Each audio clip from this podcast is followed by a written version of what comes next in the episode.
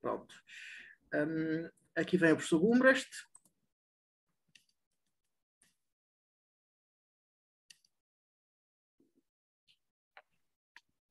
Hello. Hello. Oh, Hi, hello, Sir. Professor. Hey, hey, hey. Hey, everybody. Hi, how are you? Good. So good to see you. Good to see you. Yeah, it's good Yeah. to see you too. Um, uh, first of all, let me begin by responding to your to your um, uh, last email. Um, uh, I'm so sorry that I didn't have the time to do what you requested, but we are we are absolutely snowed under with work over this past few two two weeks, and it was crazy. I, I just didn't have uh, a moment to breathe. But I will still do it, not the part of the questions, but the part of responding to your essay. I'll still do it. But now let's let's um let's start. yeah, let me Um, but let me ask you what what are you gonna do with the uh with the interview? What I mean this is that doesn't matter, but what what is it for? Well, uh, the, well, the interview is it, it's going to be uh, it, it's going to be just like the, the, the last one we did uh, with you in June. June, uh, it's going to be published um, on all our platforms.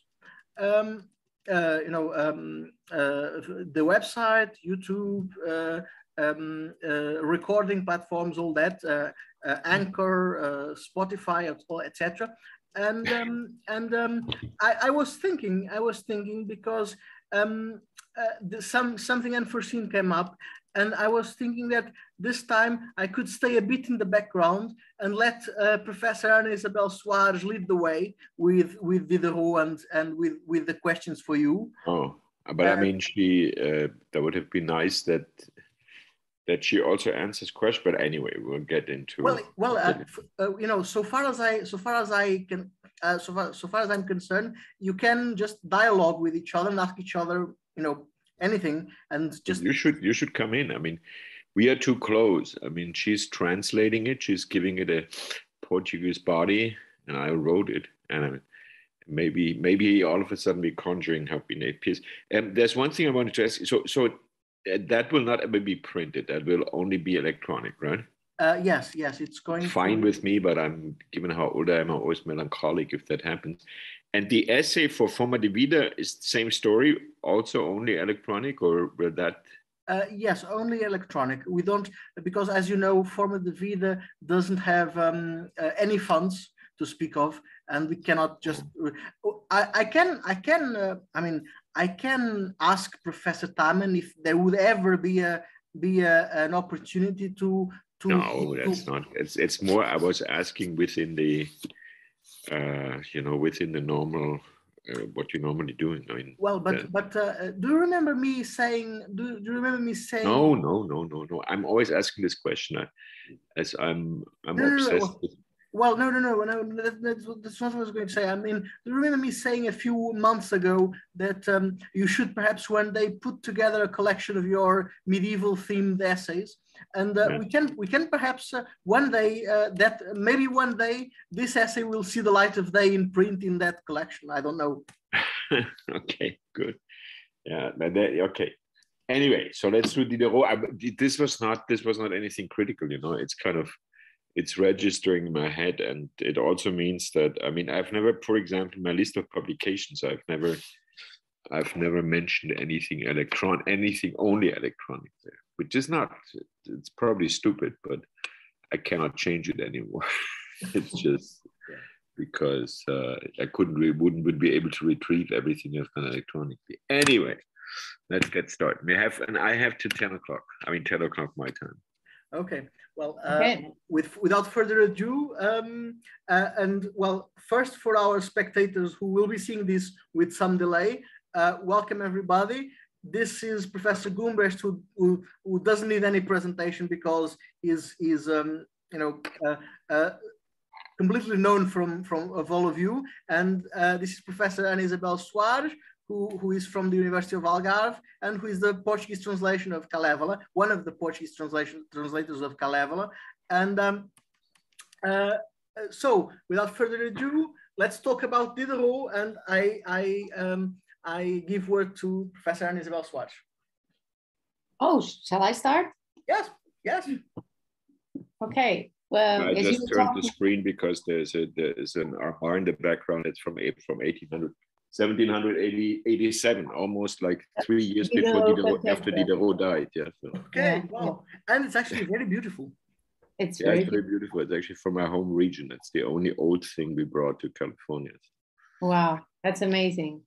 Well, it's it's one thing that since you were talking about Forma de Vida, and one of the articles that I enjoyed most writing and uh, started by being a simple review of um, of one of Sepp's books, and I ended up doing an overview of my work with Sepp, which has Mhm. been I don't know when it started. I mean, it started with It's, my it's PhD. a long time. It's been a long time.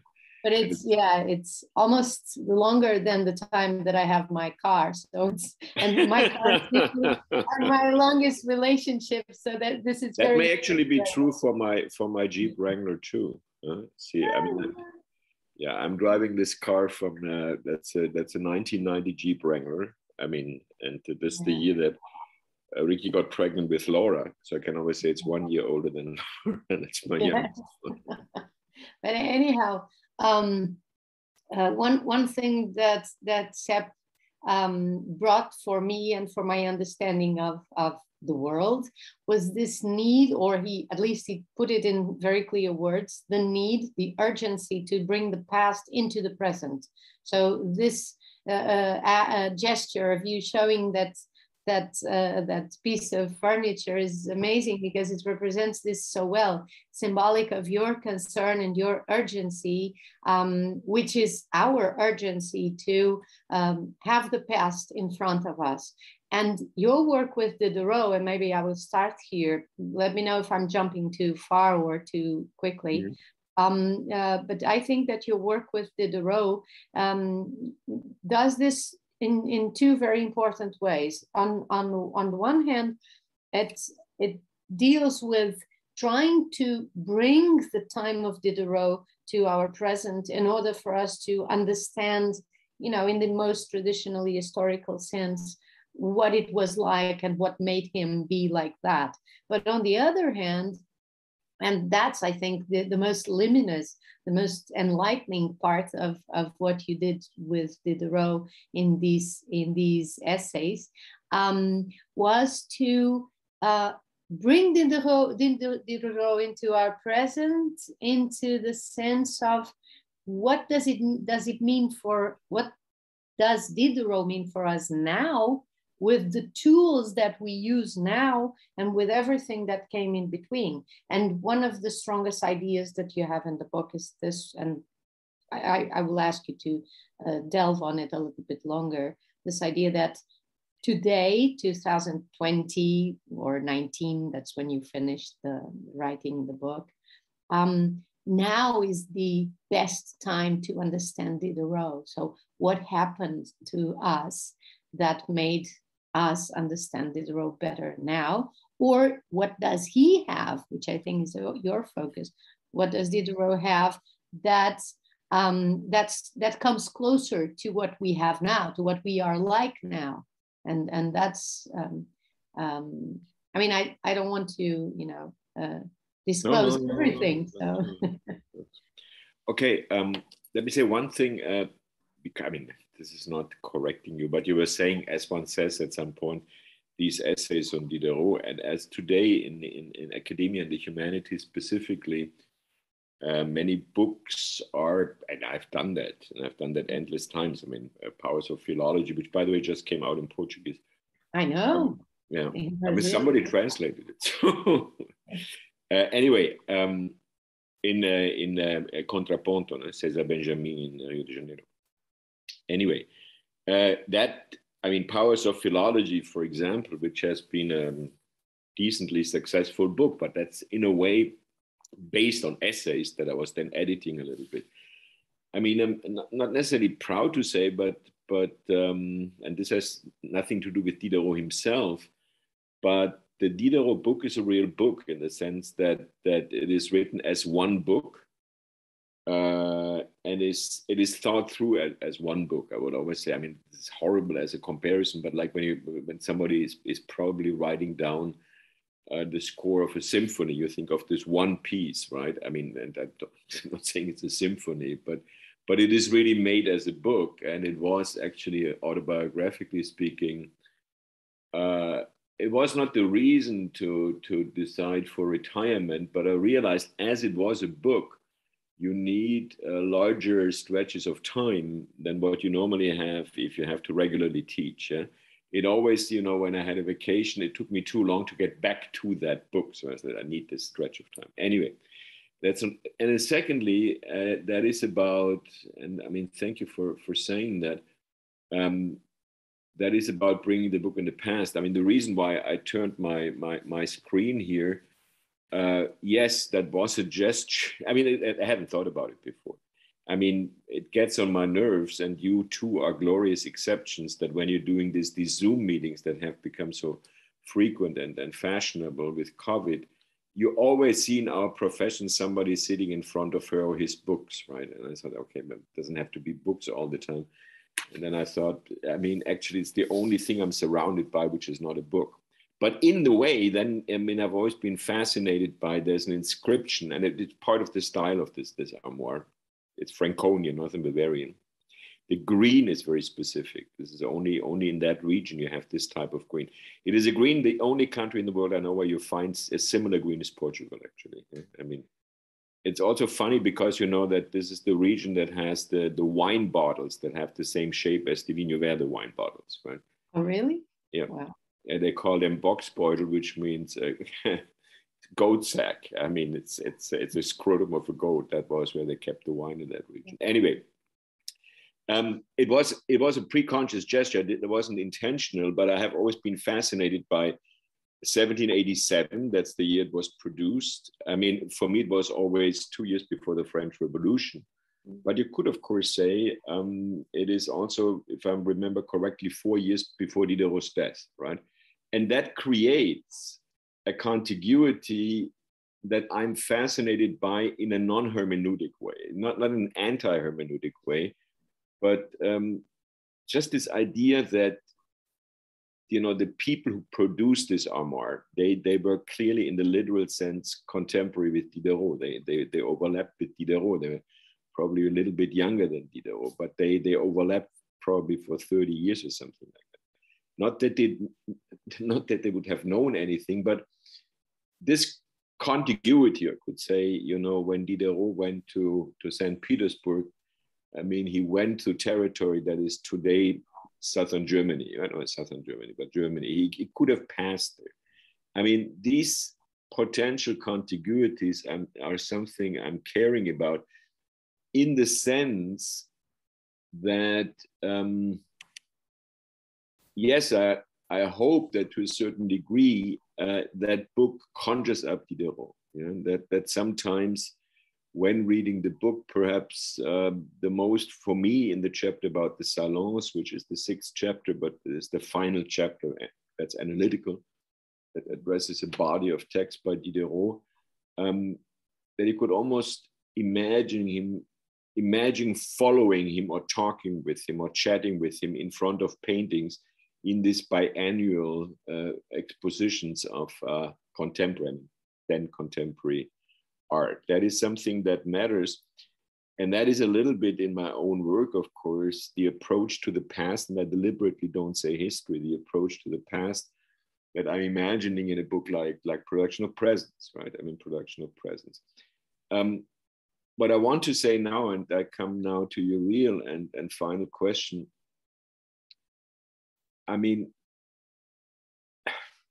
how can I say that without being too narcissistic, but narcissistic anyway? So, this book has quite literally surprised me by how much resonance it has found. I mean, it, it doesn't sell insanely well, but it has sold more both in the German and in the English edition that, that any of the publishers has imagined. It has gotten more uh, uh, uh, translations than I ever, I mean, not more than some other books, but this is Diderot, this is relatively specific. Everybody knows the name, but there is not really something like Diderot scholarship today.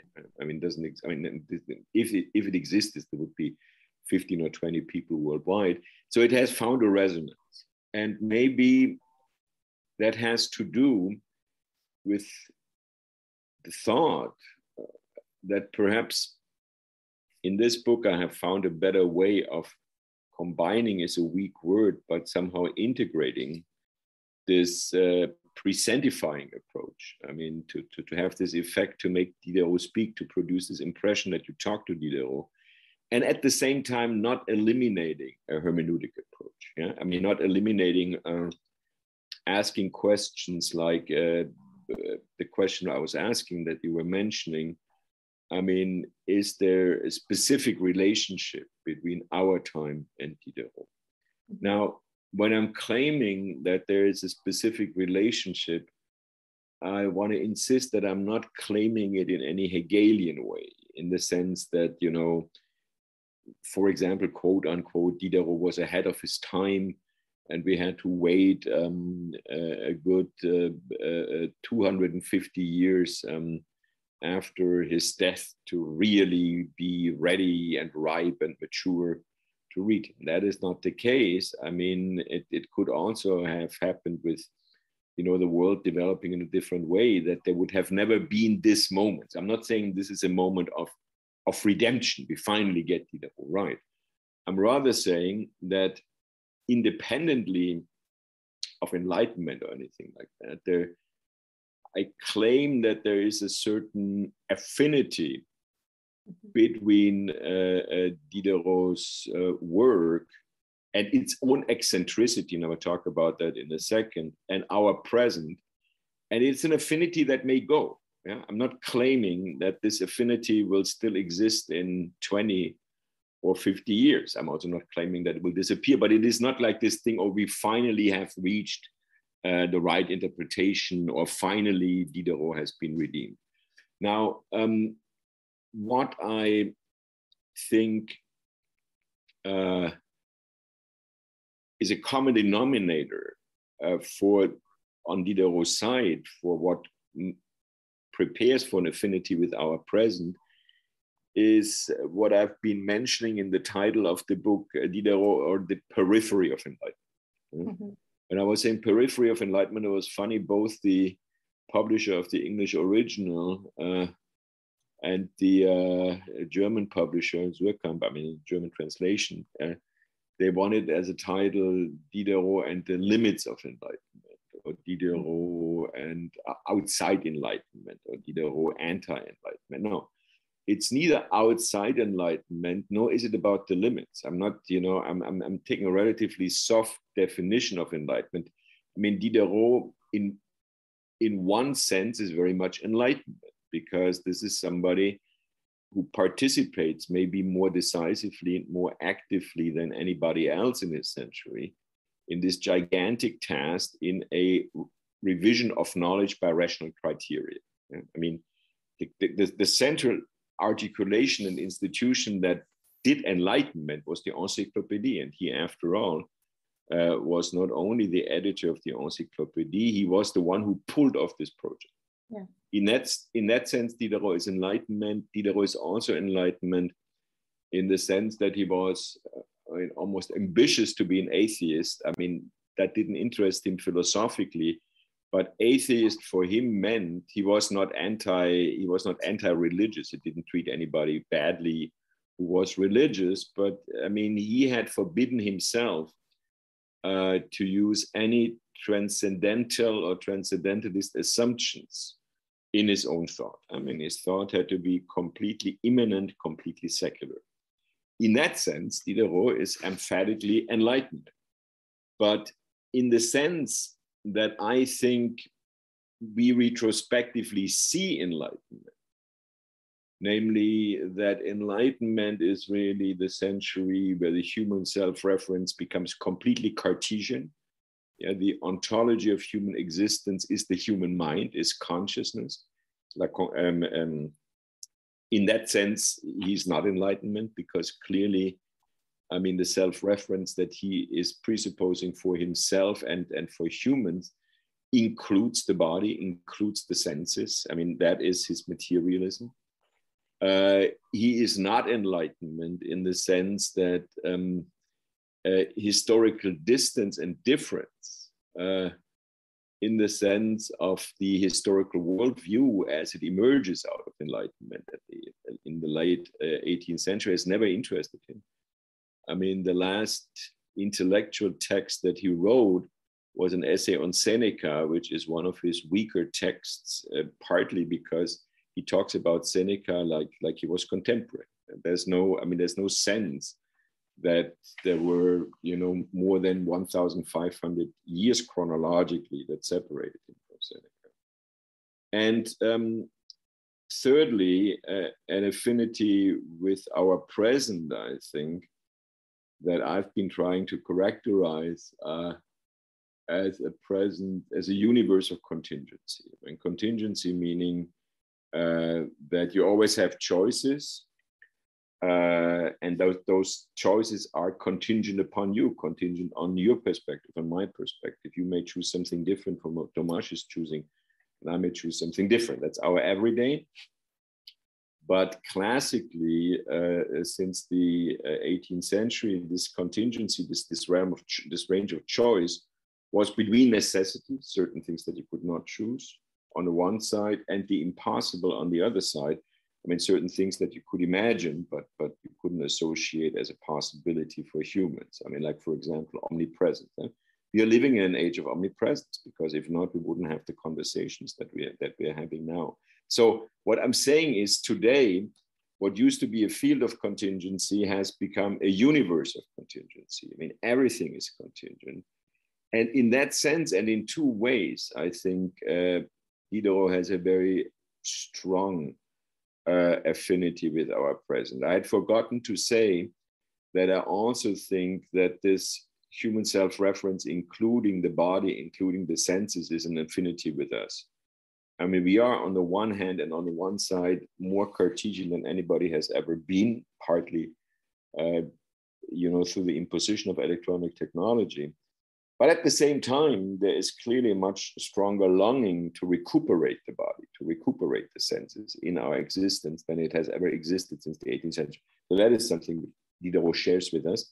But more interestingly is that I think Diderot, especially in Jacques le Fataliste, uh, which is a text that in teaching Diderot is always underestimated because people present this like, oh, you know, it's kind of this funny, harmless novel. No, it's it's completely over complex. I mean, writing the chapter about um, uh, Jacques Le Fataliste was like, like taming the impossible.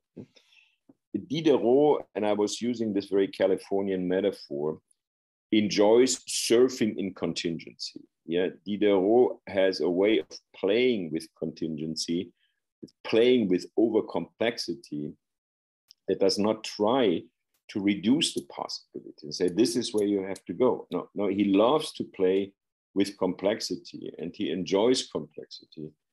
I'm profoundly convinced that much less than other I mean, contemporary intellectuals, he has no specific interest in saying, oh, you have to come down on this side or you have to come down on, on that other side. Yeah. I mean, he oftentimes biographically contradicts himself and he doesn't care. Yeah, I, I bet if people, I mean, can see that from his correspondence. People say, "Oh, you know, you, but yesterday you said something completely different." From yeah, okay, I said something completely different yesterday, and today I say X. So that, I mean, this is surfing in contingency. And finally, and that is for me the strongest affinity. If we are living could quote Tomasz from our chat before we started. It was too much. Yeah, you didn't have a minute too much. The world is too much. But I think that is a state that we all feel constantly in. Yeah, I sometimes, and that is actually uh, it's a sign of depression, psychiat- psychiatrically speaking. I sometimes wake up and don't want to get up because there's so many things. There's so much complexity. It's just not, you know, if I could only concentrate on one thing would be marvelous, but there's so, many which is weird for somebody who's 73 years old and retired. But nevertheless, I do think that's our present. I'm not saying this was to the same degree the present of the 18th century or the third quarter of the 18th century, which the time of most intensity in, in Diderot's work, but it is Diderot who behaves as if he would like to serve in a world that is a universe of complexity, a universe of contingency. And the life form that emerges out of that. I'm not saying that he described it ever as a life form, is a life form of permanent judgment, of permanent judgment in the, in the Kantian sense of making a judgment. Uh, that you don't have absolute quantitative or qualitative criteria. You have to make a judgment. And, and you always make a judgment. And the judgments may be uh, contradictory. You may judge differently in a similar case yesterday from today and from tomorrow, but you always make a judgment. And this is why I said that um, for me, in a way, the greatest discovery and, and, and the, the, the body of text by Diderot, um, in which I feel the strongest this affinity of the present, uh, are Les Salons. I mean, this art criticism that he publishes, because although he clearly has favorite painters, although he clearly has, um, um, uh, you know, certain personal principles of what he likes and what he dislikes. Uh, from one painting to the next, you can never predict where will come down. Yeah, I mean, my favorite example is favorite painter is this Greuze, G-R-E-U-Z-E. I mean, a painter that I find by present day aesthetic standards completely unacceptable and horrible. I mean, when people want to be very, very sophisticated today, then they say they like Greuze, but I don't believe one word. I mean, it's just to say, oh my God, even somebody as weird as Greuze can be to my taste. No, I don't believe it. But Diderot loves Greuze, but from time to time, uh, he says, no, no, no, no, this Greuze painting is not really good. Or he may be in, a, in the wrong mood. It may say, you know, oh, um, another one that I've never liked, but this this portrait is really good. Yeah, this is, I mean, the, the most famous Diderot portrait, the one portrait. I mean, he was obsessed with portraits of his own uh, that he thought looked like him. That was a painter he normally didn't like, but he made a drawing of him and said, "Oh my God, this is very good." You get my point. What I'm saying this. That's, permanent mm-hmm. judgment as a life form you could also mm-hmm. say and, and i mean it as a positive word flat judgment i mean these diderot judgments don't have strong consequences in the sense is, oh, my, I made this judgment. Now I have to always love Greuze. Or, you know, he once said it's very bad taste to try to, to, to make a portrait of your wife where you can see too much of her breasts. And then he said, because in the first place, it's bad taste of a husband. And the second taste, she has ugly breasts. Right? But then in the next painting of Madame Greuze, he says, I mean, she's absolutely riveting. She's fantastic. I mean, there's always a judgment and, and, and it's always an interesting judgment because he's an interesting yeah. guy, but it's flat in the sense that that it's permanent. It's not. Uh, it doesn't bind him, and I think that is a good way of surviving in a world that is a universe of contingency. We constantly have to make choices. Yeah, I mean. Tomas, so you had to decide not to read my essay on, on, on, on why medieval literature matters today to other things. I'm not blaming you. No, but these are choices. I mean, it's not. It's also not terribly important. It will not be the end of our friendship or anything like that, right? Um, but but we are confronted with such situations, and and and we move on, and um, and sometimes we have to revise uh, what we have been doing because we think we have been exacting too much. Period. Mm-hmm. Um, well, there's a lot from what you were saying. Um, a lot to bring, you know, Diderot, Diderot and yourself and uh, all of us together. yes. Um, beyond the affinity that you've already referred to. Um, and I think that the, the, um, the judgment that is permanent or the state of judgment that he is permanently in uh, applies to himself. So it's it's a permanent, it's a state of permanent self-judgment. Yeah, yeah even when he doesn't do it directly to himself, he sets himself into situations in, in which he knows he will be judged. And this is so much characteristic of what you, uh, um, Sepp, advocate in your profession as the practice of riskful thinking. Which mm-hmm. I think is a very healthy academically and personally. Um, uh, it's risky, yes, but it's the condition of advancement in a, in a present that is so contingent and so dense in, in this sense. So I mm. think when when when you were talking about judgment, I you know brought back many of the passages of, of Diderot's work, uh, particularly I think of Rameau perhaps, uh, in, in which he sure. is, is so self-judgmental, uh, uh, so permanently so, um, and and is obviously, I mean, these are always projections of, of Diderot himself. And I think it fits this idea of riskful thinking. I mean, Diderot never gave himself a break anytime, right? He was constantly getting into situations into which he, he, he would be, you know, charged from all the sides. Um, from his his family, his father first of all and foremost, and and then the the the king, the church, obviously. So all these institutions, and and um, the the capacity or the endurance he had to have to continue to thrive on on the project of the encyclopedia is, I think, very much the result of this persistence in a position of riskful thinking permanently. You know. Well, I mean, it's beautiful. I mean, in the first place, it is true that, um, I mean, as I'm writing in the, not really a chapter in this kind of introductory in this in this overture of the little of the book, uh, that from early on, from the first the first semester of my, my, my studies in 1967, the fall of 1967, I have felt. I mean, when I had no intellectual profile, uh, but but I have felt an enormous affinity with Diderot. Right? I mean, it uh-huh. was uh, it was always. It was, it's not even fascinating. It's, it's not, not so much fascination that that came later, but I felt, oh, there's something familiar to me. I mean, I, I hadn't. This was 20 or 30 years before I ever came up with the thought of riskful thinking. Mm-hmm. Um, they, yes, I mean, it is riskful thinking. I mean, I for those who don't know this concept, I mean, I I associate this concept with this metaphor that is normally used for the university, especially for the humanities, of an ivory tower. Yeah, and that is normally a negative metaphor because the humanities have to have an effect on society and they shouldn't be separated. And to be in an ivory tower is very, very horrible. It's a nice tower, but it, it's a jail. And I actually what tried tried to say that maybe it's positive that we are in an ivory tower and that we are at a certain distance uh, from society, and that not everything that ever crosses our mind is being applied in society, because that gives us the reason to experiment.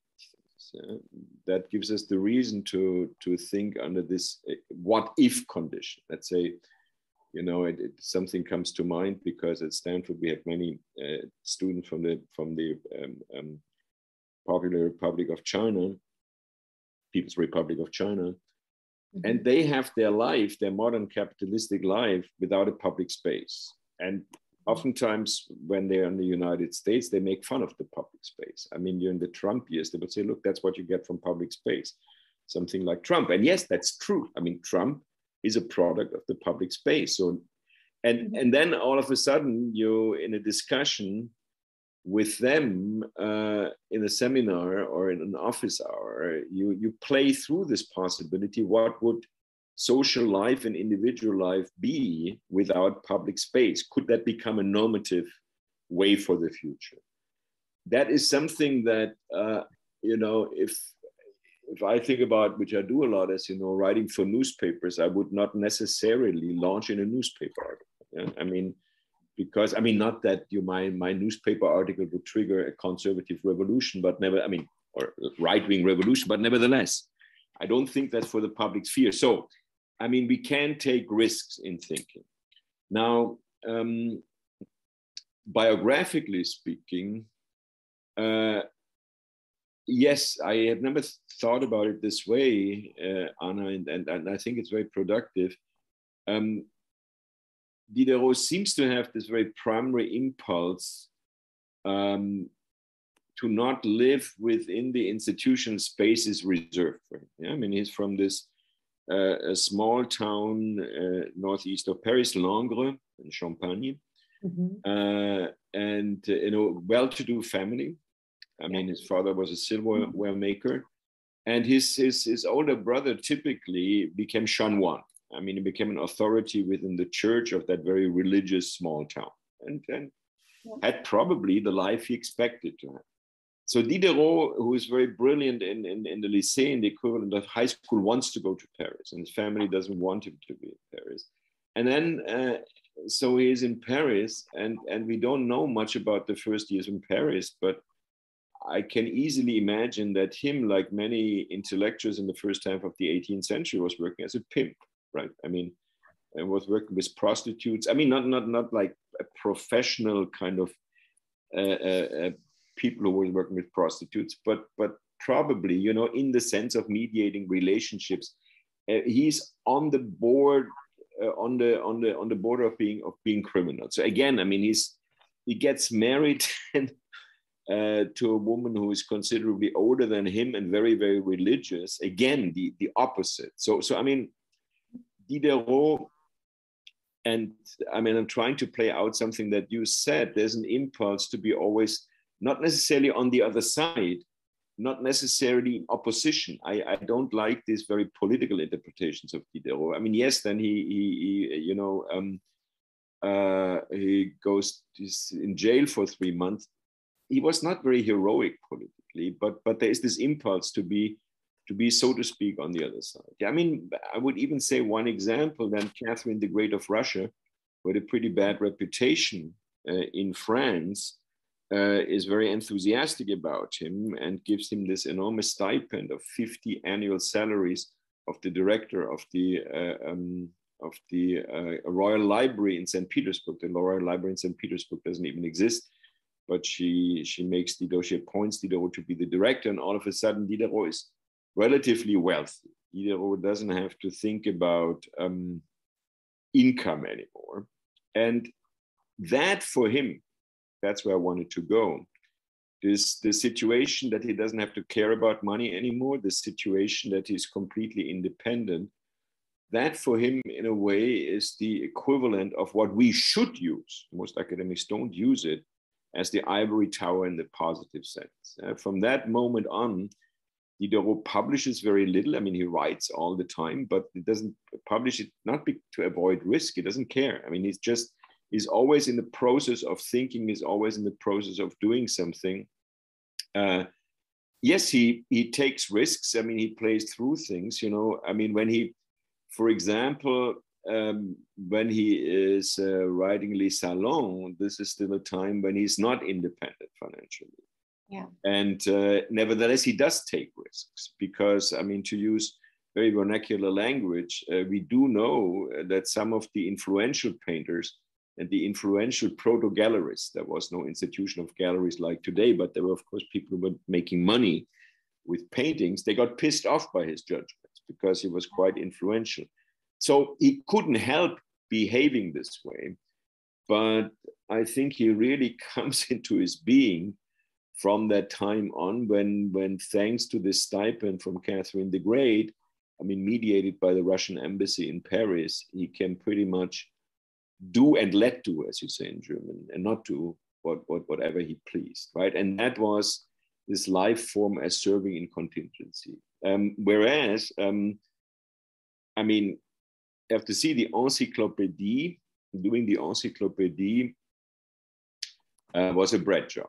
Yeah, I mean, he pulled it off. He was fantastically organized, uh, but uh, that that was feeding him and his family. And as long as he had to invest, um, I don't know how many. Nobody knows how many hours per day. I would imagine something like half a day every day uh, into the encyclopédie, he doesn't have this, this, this total freedom, just also the freedom of time. It's a little bit like the transition in my case from uh, uh, being teaching, doing teaching and writing, teaching and writing, and all of a sudden you're retired and you can only pursue the projects that you want to pursue.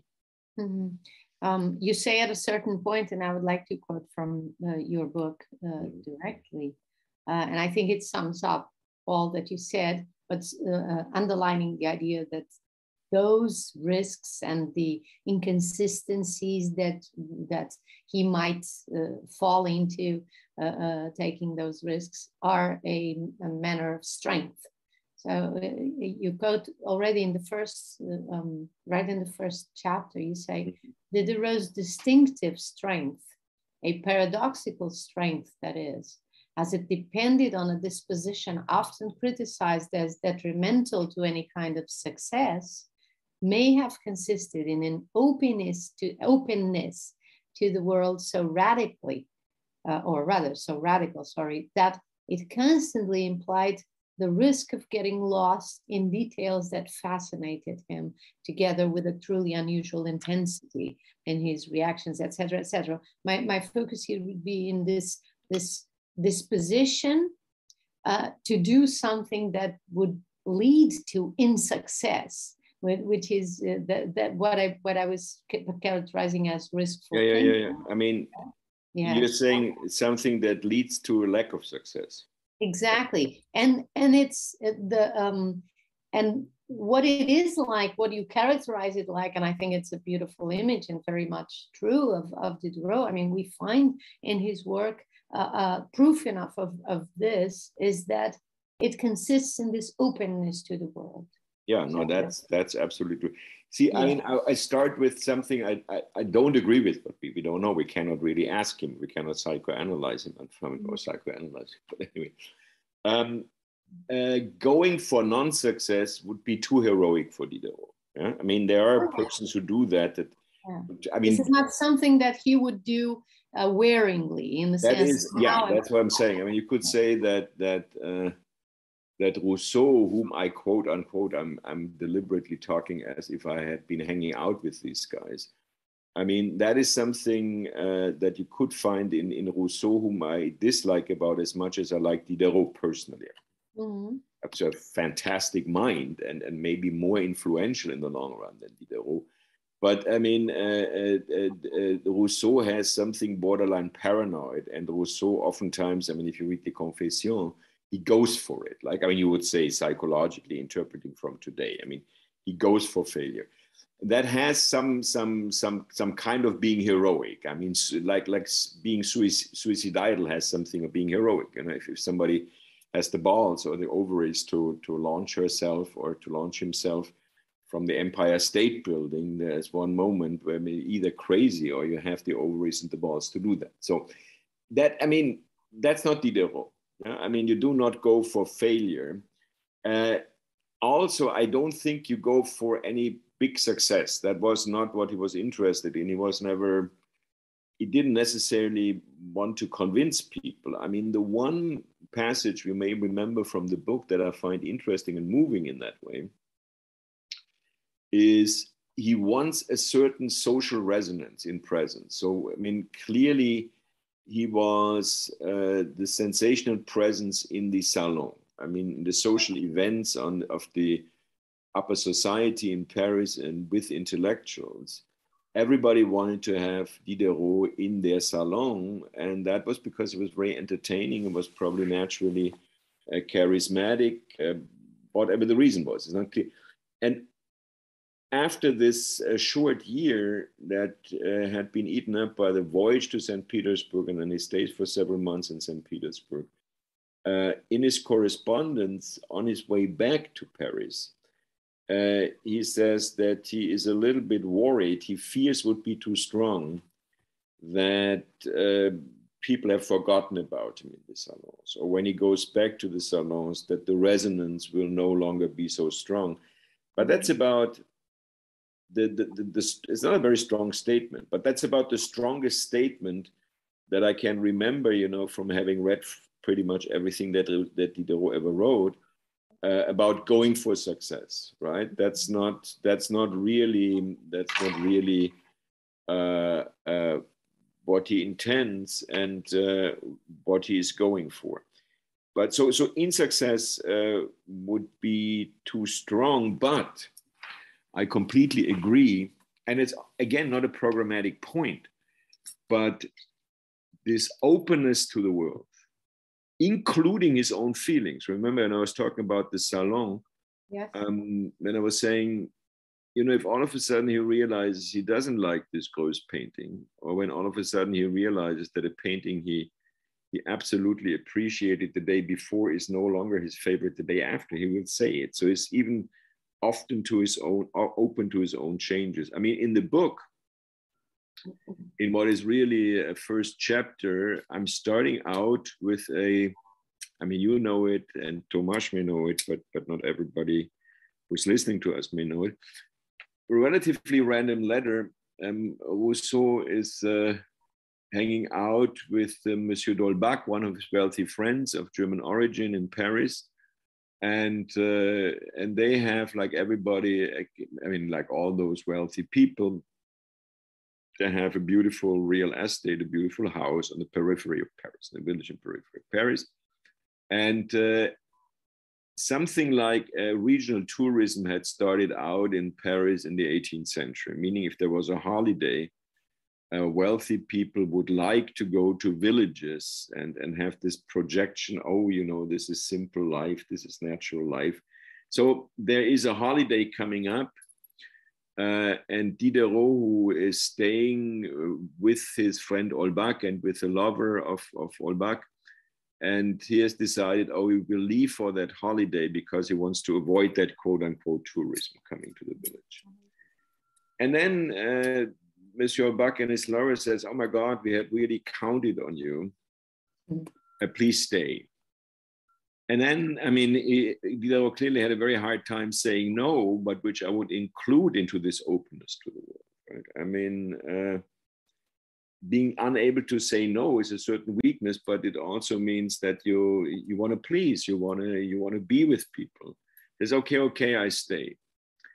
And then they stay and nothing terrific happens. I mean, they play chess, they have a conversation, they have a very good dinner. Uh, at the dinner, there is a teenage girl singing, and Diderot and one of the other people who are at the castle of Monsieur d'Holbach say, This is the most beautiful voice I've ever heard.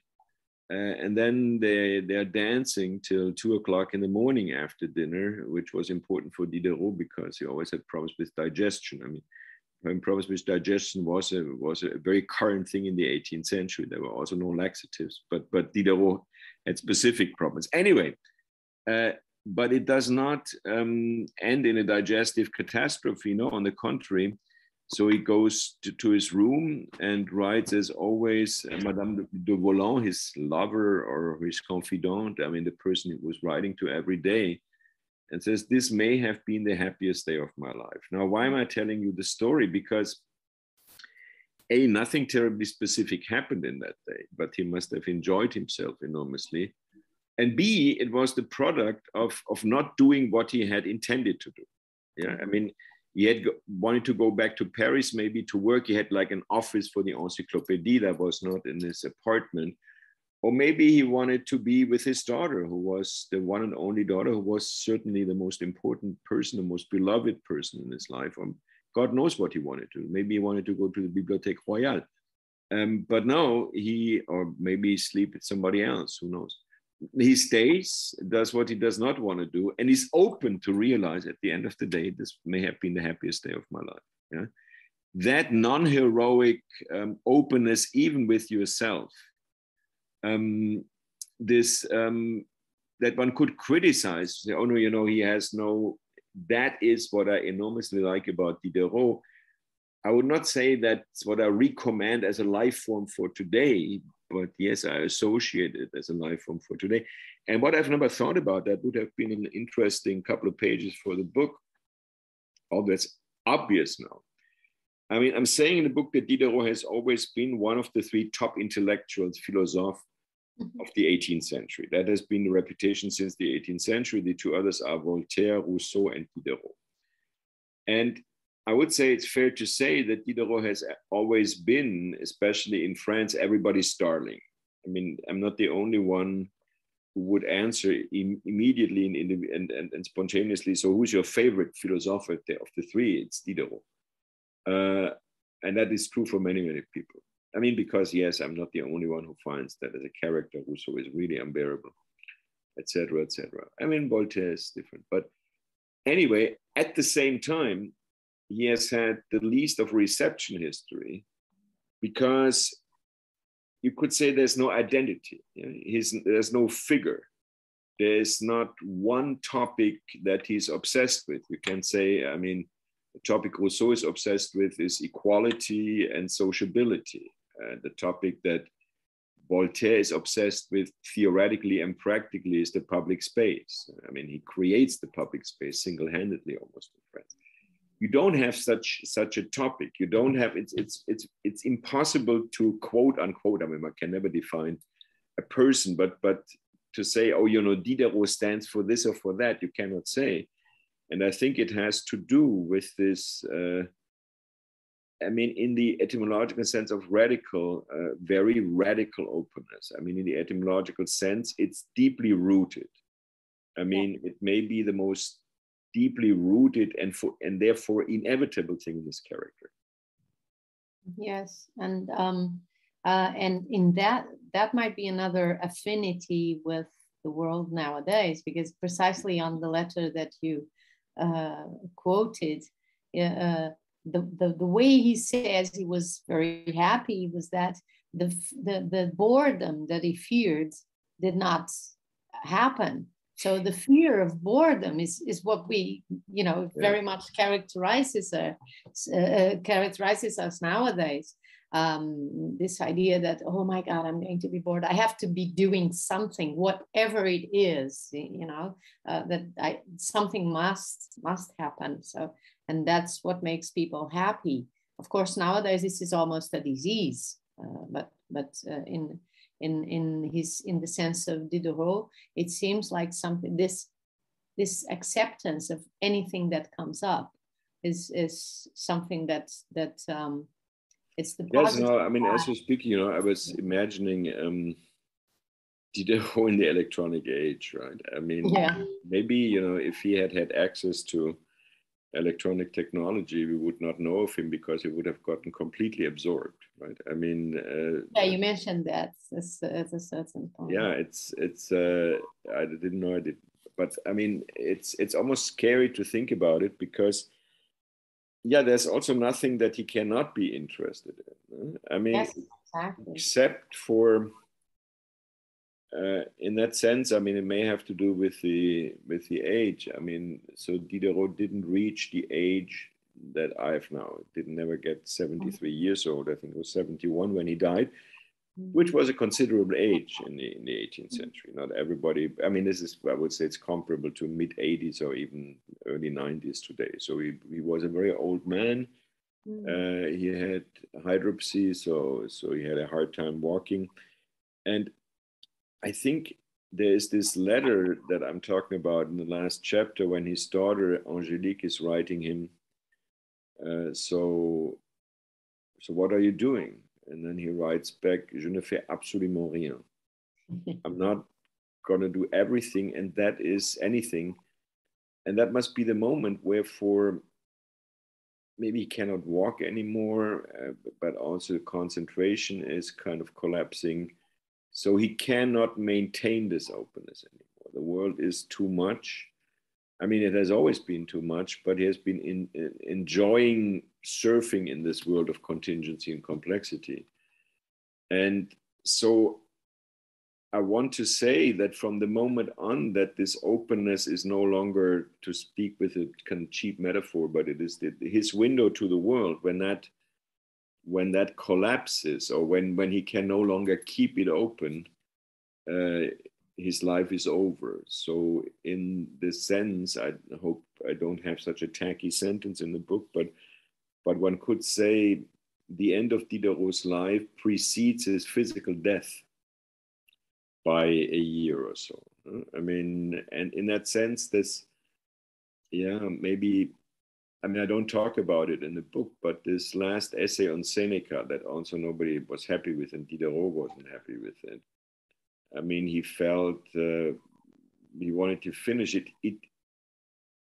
What is interesting about that text, it doesn't have this lightness mm-hmm. that Diderot's text normally had. Yeah? I mean, Diderot has this kind of let go. I mean, I hope, and it's true, that I'm the first one, I mean, claim I'm the first one who realized that the classical Diderot text, the text that made him famous, starting with uh, Le Neveu de Rameau, which, which today is the most canonized and appreciated text. I do think it is the most, from present day, from present day perspective, certainly the most appealing, the sexiest text.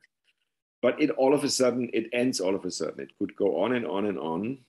I mean, it's this dialogue between uh, Le Philosophe, which is an ironic self reference, self parody. It's a completely boring intellectual, and this uh, a nephew of a famous composer who is what today you would call in, in American English a homeless person. He mm-hmm. sleeps in the street. He prostitutes himself for, you know, to, to spy out for influential people, etc., etc. Um, and in this dialogue, as this dialogue goes on, uh, it's clear that the, the, homeless person, uh, Rameau, is, is endlessly superior to the philosopher and makes fun of the philosopher. And I mean, as far as I'm concerned, so in the printed edition that I've been using, Classique Garnier, the book is like 250 pages. I wouldn't have minded the book going on for another 250 pages. I find it enormously entertaining. It's beautiful. It doesn't have a trajectory; it just goes on and on and yeah. on. And and yeah. the uh, uh, Jacques uh, uh, um, Neveu de Rameau makes more and more fun of the philosophe. And then all of a sudden, out of the blue, in the text for the reader, uh, Rameau says, Listen, this is getting too boring. I have opera tickets and I will leave you. And lets the yeah. Philosophe stand there and it's over, which is, of course, very clear that he did not have opera tickets. He couldn't have yeah. afforded opera tickets. He would probably not have been admitted to the opera just because he wasn't dressed properly, etc., etc. So, um, and that is a very typical ending for a Diderot book. You get my point. I mean, mm-hmm that's part of this openness. You can go on and on and on. Or, I mean, probably uh, he was writing Neveu de Rameau for 14 years before it first got started and was supposed to be a satire of people like Rameau's nephew. And then for some reason, he lets go this text. I mean, he comes back to the text and discovers seemingly, oh my God, no, I have a sympathy for him. This is really, this is my hero, right? Mm-hmm. And uh, the openness also gets to a point that um, even from the textual form, he has a hard time giving his text a textual form. He has an easy time to get into a rhythm. In that sense, the genre of art criticism, les salons, was ideal for him because you were expected, this was the beginning of modern art criticism, mm-hmm. to say something about about each painting and each sculpture that was exhibited just in the order that you saw them so if there would have been two more you would have said to make two more commentaries right uh, but um, so part of this openness or an articulation a symptom of this openness is that you uh, do not necessarily find, maybe he wanted to find and couldn't, a textual form of closure. Mm-hmm. Yeah. Um, uh, how are we in terms of time? Um, One more question, I would say. Okay. So, uh, precisely the idea of closure brings me hmm. to uh, to the end. Yes, and um, and to my own process of translating. I mean, I've I've known your writing now for I don't know quite some time. yeah, long, longer than I've known you actually. So um, and I, it, it, it's very very familiar. And and working with this figure who seems to be someone that you actually genuinely admire and feel an affinity to uh, so it's it's it's very difficult. It doesn't get easy because it's like working on something that you know so well that it's you know it's it's hard to uh, get one step back and and to look at what you've done. But um, in a sense, that's one of the reasons why I haven't finished my second version of the translation. I mean, I've, I've mm. done the, the first one, as you know, ended it mm. in December, and I'm uh, going through it again. And um, but I think that one of the reasons uh, why why I've been having this, I wouldn't call it difficulty, but it's it's almost it's a difficulty that arises from a, a um, sort of dedication. I don't want it to end. You know, I, I really That's nice. I'm happy. Wow. it's because it's um it's a it's you know your language so very familiar and it's this amazing character that you you never get tired of him that's what you yeah. say and i wish he, he would have you know written even more but but in a sense you were uh, mentioning the the last year of his life in which he doesn't do he's, he can't do anything. Mm-hmm. and that's when he's uh, also descends from his tower. It's not an ivory tower but it's a tower uh, anyhow. And physically like geographically right? He was living and writing um, and at one of the, uh, the, the top um, floors. And then for reasons of mobility and for anticipating the need for a religious burial, he has to move and and um, he, he, comes down and lives on a on a ground floor. Uh, uh, and yeah. he feels very happy about that. Of course, physically it must have been. Well, he has to. No? I mean, the, yes. the, he cannot he cannot climb the stairs anymore. Yeah, but uh, that's another another instance of of this person that is so affected and so at ease and so accepting of, of whatever comes to him, whatever comes his way.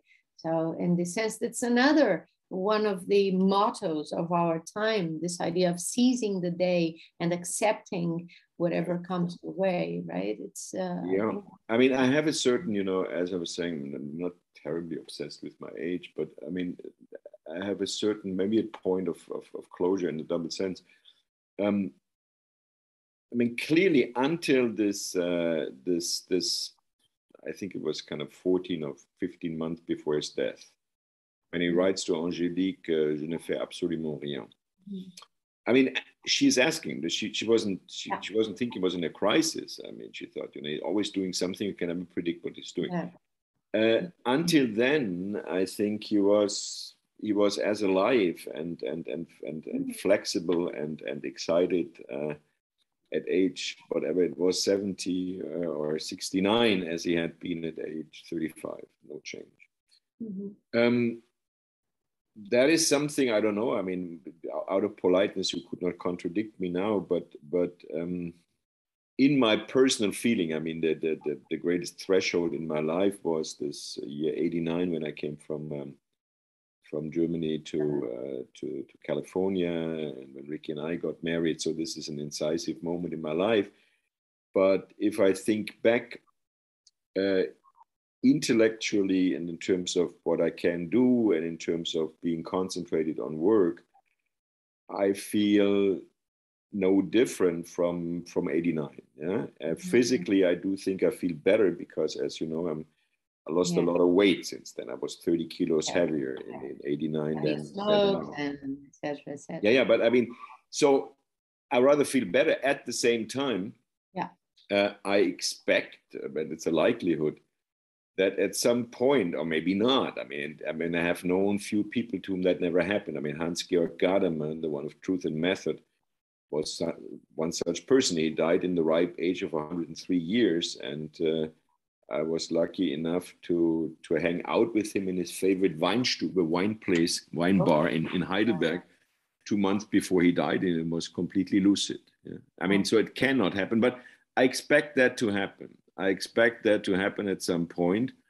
Um, it will not be tragic, but you get my point. So, so there is this kind of at this point, it's like Diderot like yeah. Diderot, I have no center in my work. I mean, I know the next couple of the next 17 books I want to write. Yeah.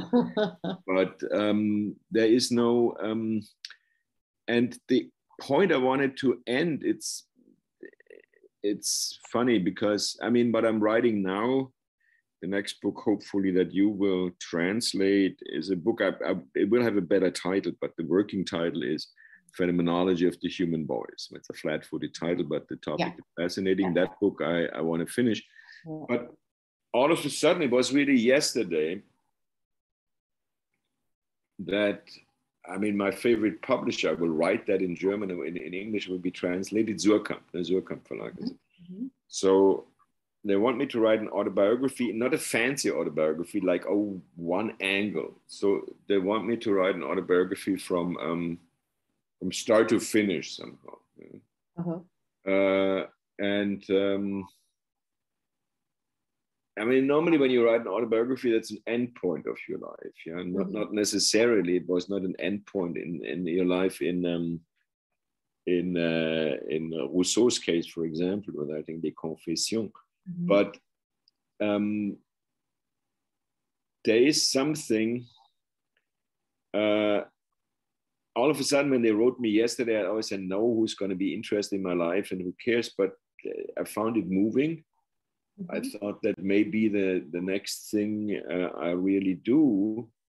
Uh, the problem being that due to what I have been narcissistically describing as an affinity with Diderot, um, I do not necessarily have an angle for that. Get my point? In a way, I would have to cross that threshold. Yeah. And then to look back and oh, that was me. So then you can write a self-portrait. I mean, I have no answer to my own question how one could do that. Mm-hmm. For some reason, and it really happened yesterday, uh, was the first time I said, okay, that's something I would like to do. Maybe i am crossing the threshold and I'm not even joking. Maybe that's the that's the reason. But the point I want to insist is uh, that there is no pertinent perspective for that. There's no pertinent perspective for that because I could not see my life as a trajectory, going from A to Z or from, from there to there. Mm-hmm. I mean, it's always been something uh, with many places. And I mean, as you both know, certainly a very important place in my life to a certain degree, second to no other place uh, has been Portugal and has been Lisbon. It's a very, very, and sometimes when I, when I think back uh, in this year 69, 70, when I was studying in Salamanca, and I was once driving to Portugal, as everybody knows, Salamanca is close to Portugal, 107 kilometers from the Portuguese border. And I was driving to Lisbon, which was a very different Lisbon from today, mm-hmm.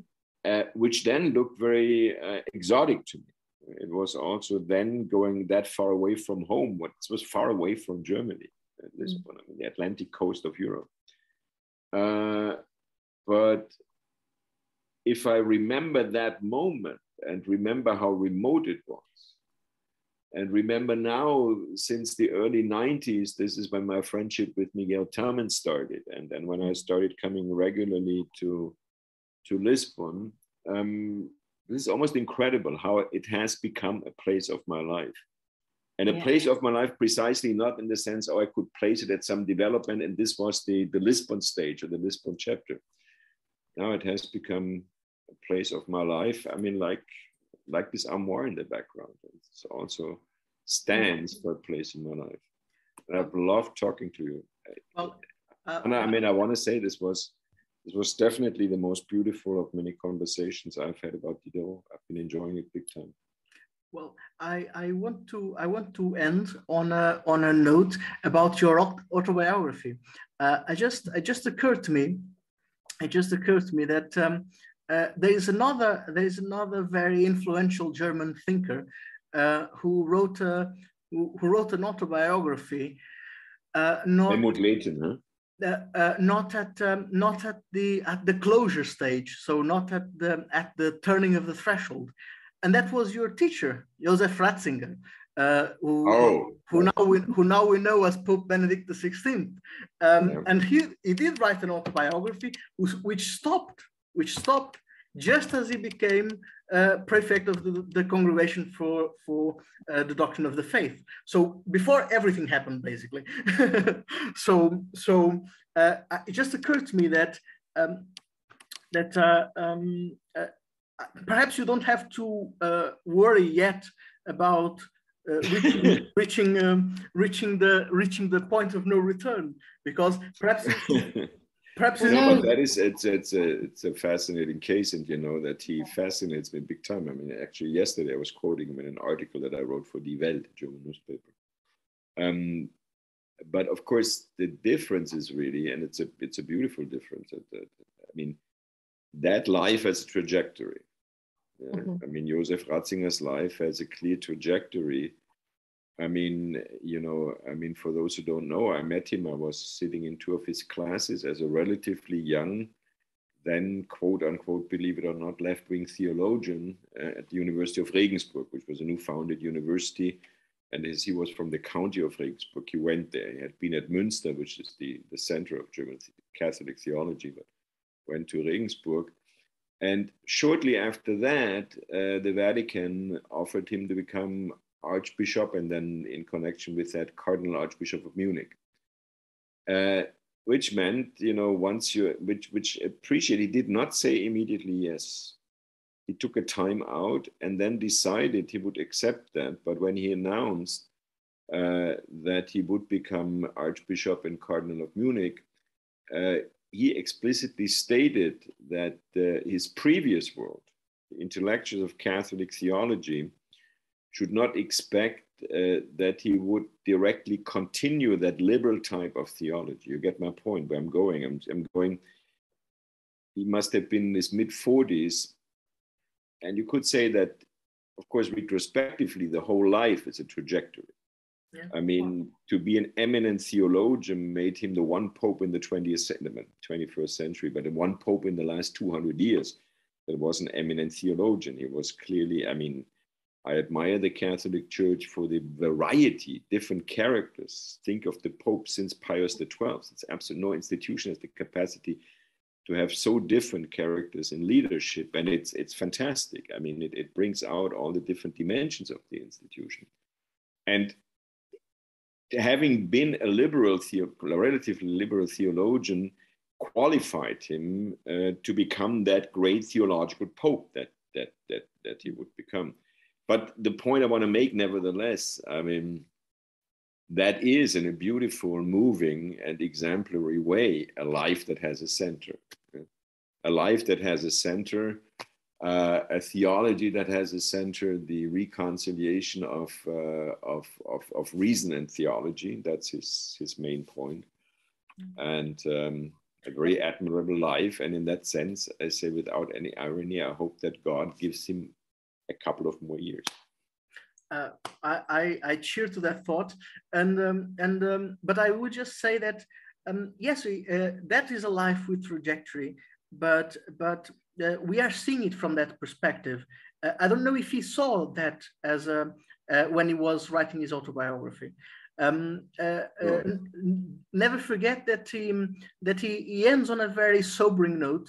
He ends on a very sobering note, uh, he compares himself, he compares himself right at the end with the bear that brought Saint Corbinian from uh, Bavaria to Rome, and he says, "And here I stand, uh, pushing my burden through the streets of the eternal city."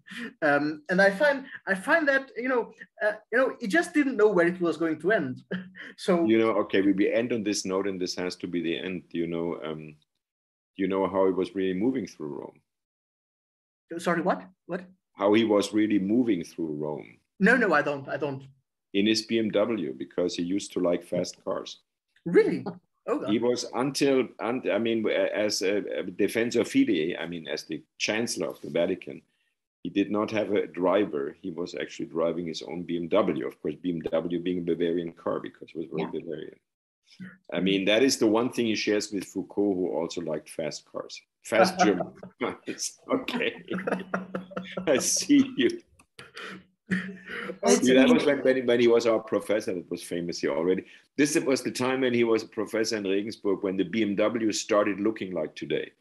Before they looked like confessionals, really. You would say actually the V8, and then all of a sudden there was this sexy BMW designed by an Italian designer Bertone, and he had one. And that was he had a BMW 2002, which was not what professor of theology would normally drive. I get chatty. I have to leave. Love you. Bye bye. Thank and you so write much. me soon about the essay, Tomas. Huh? Yes. And thanks, yes. Anna. That was beautiful. Take care. Thank you, Tomas. Thank you. Bye bye. Thank you so much. Uh, desculpa, uh, obrigado. Obrigado. Obrigada.